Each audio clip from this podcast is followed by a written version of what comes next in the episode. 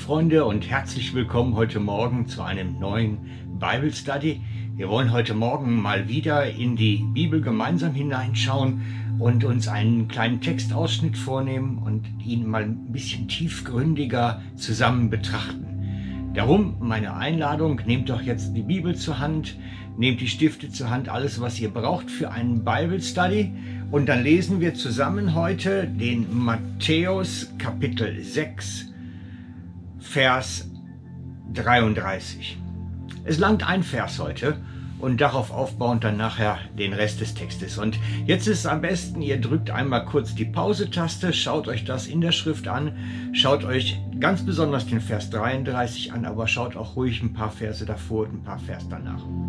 Also ich hoffe, ihr habt es gerade gelesen und jetzt schauen wir mal den Vers 33 an und ganz ehrlich, der ist so tief, dass wir ihn zum Teil wirklich zerlegen müssen, um in die große Bedeutung, die eigentlich da drin steckt, hineinzukommen. Äh, ich möchte beginnen mit dem Anfang des Verses 33. Dort steht, trachtet zuerst nach dem Reich Gottes. Ich glaube, dass das einer der meisten missverstandenen Aussagen der Schrift ist. Denn vielfach wurde daraus gemacht, kümmert euch zuerst um die Gemeinde. Aber dort steht im Griechisch überhaupt nichts von Ekklesia, also von der Gemeinde, sondern es meint Reich Gottes. Und deswegen müssen wir zuerst schauen, was meint denn eigentlich Reich Gottes?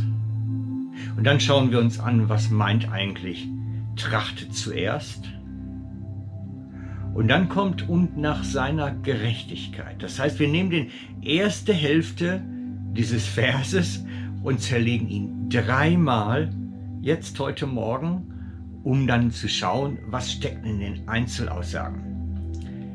Also, anfänglich würde ich vorschlagen, machen wir das jetzt so, dass du einmal selber für dich überlegst, was bedeutet eigentlich für dich Reich Gottes? Was ist das genau für dich, für deine Sichtweise.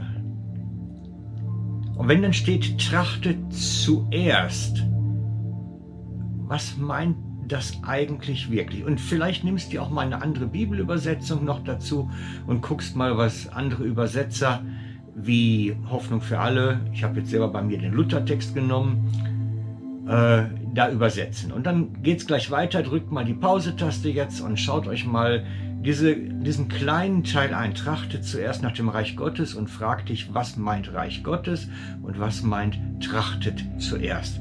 Und dann machen wir gleich zusammen weiter. Es geht nun weiter und wir beginnen bei der Überlegung, was ist eigentlich Reich Gottes? Ich habe eben schon in der Einleitung gesagt, es meint nicht Ekklesia, also die Gemeinde. Das wäre viel zu kurz gegriffen und würde auch den, die Übersetzung gar nicht richtig treffen. Es meint aber auch nicht das Paradies. Das ist noch etwas ganz anderes. Und so kommen wir zu der Frage, ja, wie ist denn das Ganze überhaupt verortet? Wo ist denn dann das Reich Gottes, wenn es nicht das Paradies ist und nicht die Gemeinde ist? Was ist eigentlich Reich Gottes überhaupt? Wonach wir zuerst trachten sollen? Und ich möchte es vielleicht mal versuchen, mit einigen wenigen Worten zu erläutern. Es ist für mich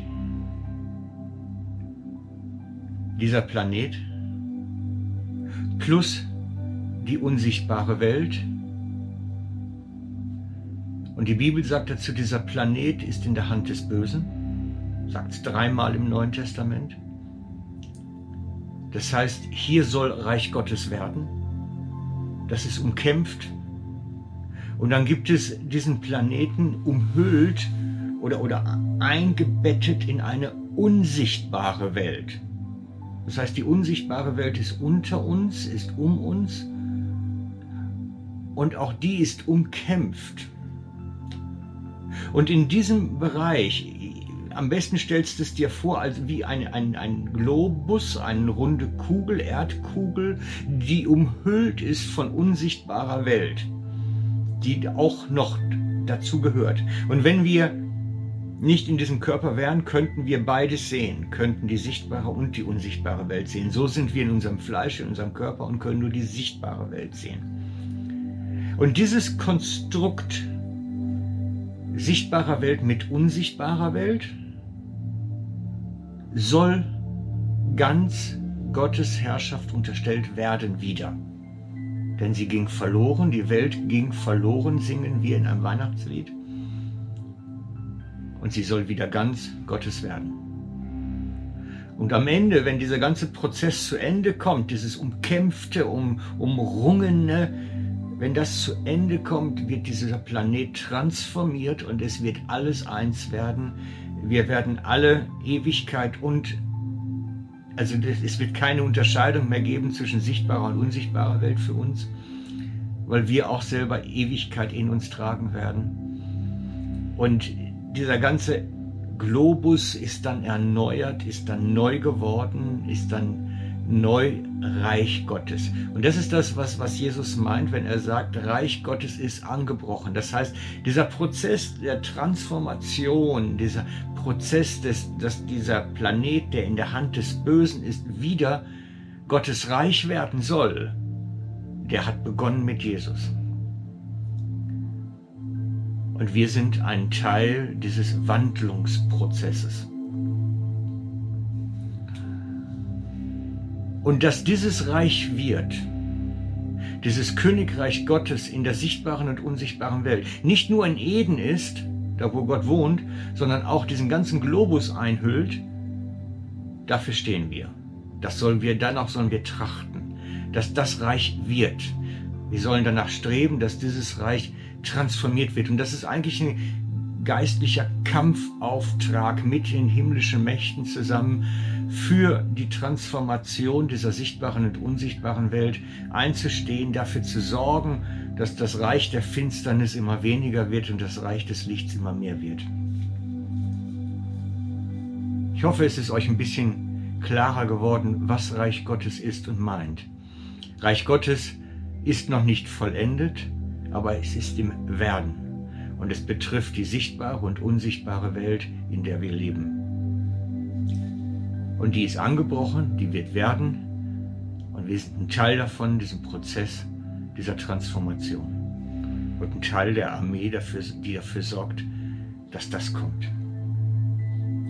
Und danach sollen wir zuerst trachten.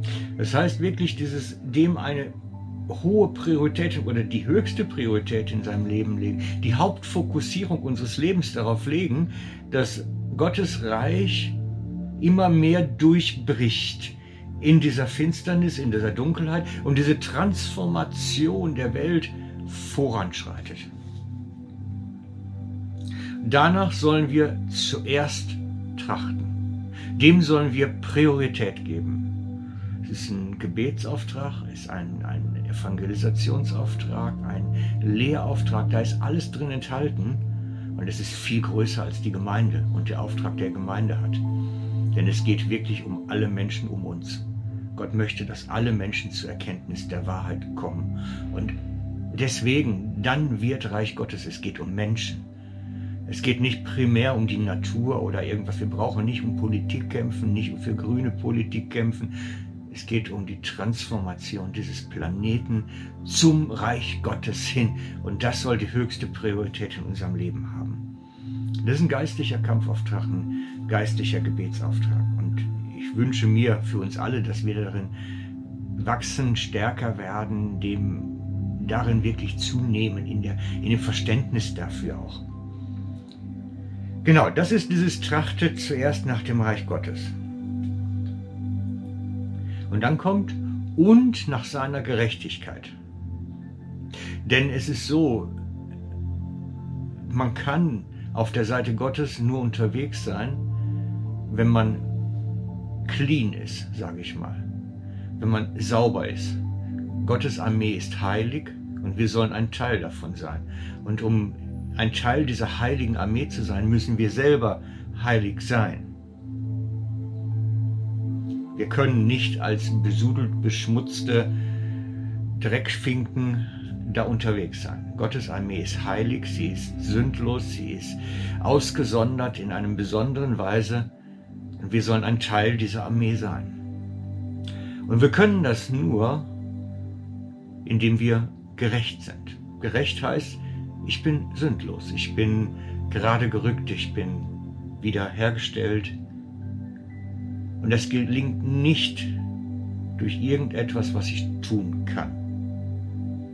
Gerechtigkeit kommt immer nur durch das Vertrauen auf Jesus, dass er mich zu einem Gerechten gemacht hat. Hebräer 10, Vers 12, Vers 14. Für alle, die es mal nachschlagen wollen. Gerechtigkeit, die wir dort brauchen, um für dieses Reich Gottes da zu sein, zu kämpfen, dem die höchste Priorität zu geben, können wir nur, wenn wir gerecht sind. Und zwar perfekt gerecht, ohne irgendeinen Schmutzflinken an uns. Und das ist nur möglich, wenn wir von Christus Gerechtigkeit bekommen. Wir schaffen es durch nichts selber. Und das geschieht durch Glauben.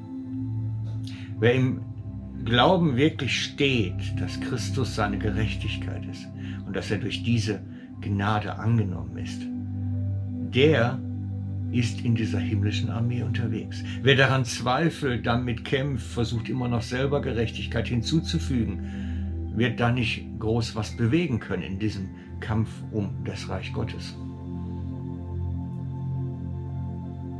Und darum lade ich euch ein, diese Überzeugung mehr und mehr anzunehmen. Und wie 2. Petrus 3.18 zum Beispiel sagt, dass man wachsen soll in der Gnade. Das heißt zunehmen an der Stabilität der Überzeugung, dass wir in Christus gerecht sind.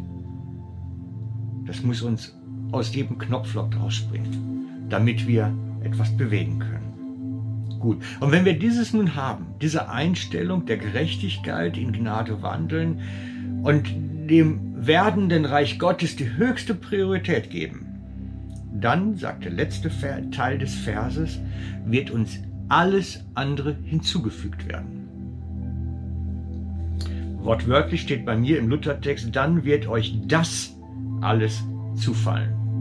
Was alles zufallen? Nun, das ist halt der Vers vorher. Das ist der Vers vorher.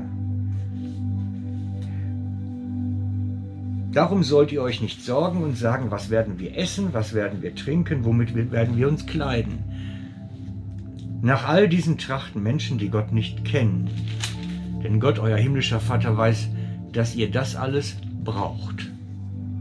Wann wird uns das alles zufallen? Essen, Trinken, Vollversorgung? Wenn wir dem Reich Gottes höchste Priorität geben? sein Werden durch unseren geistlichen Dienst fördern, wenn wir die Gerechtigkeit Christi unterwegs sind und dort im Kampf mit eingetreten sind. Dann wird Gottes Vollversorgung auch mit uns sein und wir brauchen uns um nichts sorgen. Und so gibt das Ganze wie ein, eine Schleife. Es, vielfach wird einfach im Text gesagt, man soll sich nicht sorgen und auf Gott vertrauen. Stopp, nein. Es braucht etwas von uns. Und das ist genau der Vers, den wir heute durchgemacht haben. Wir sollen uns nicht sorgen, weil wir und wenn wir zuerst nach dem Reich Gottes trachten, dem die höchste Priorität geben, seinem Werden unter uns größte Priorität geben und das in der Gerechtigkeit, die Christus uns geschenkt hat. Wie ihr seht, ein einziger Vers, eine Riesenbedeutung. Und damit sende ich euch heute in den Tag, in diesen geistlichen Kampf, in, die, in das Werden des Königreich Gottes hinein. Seid mit ein Teil davon. Ciao, euer Frank.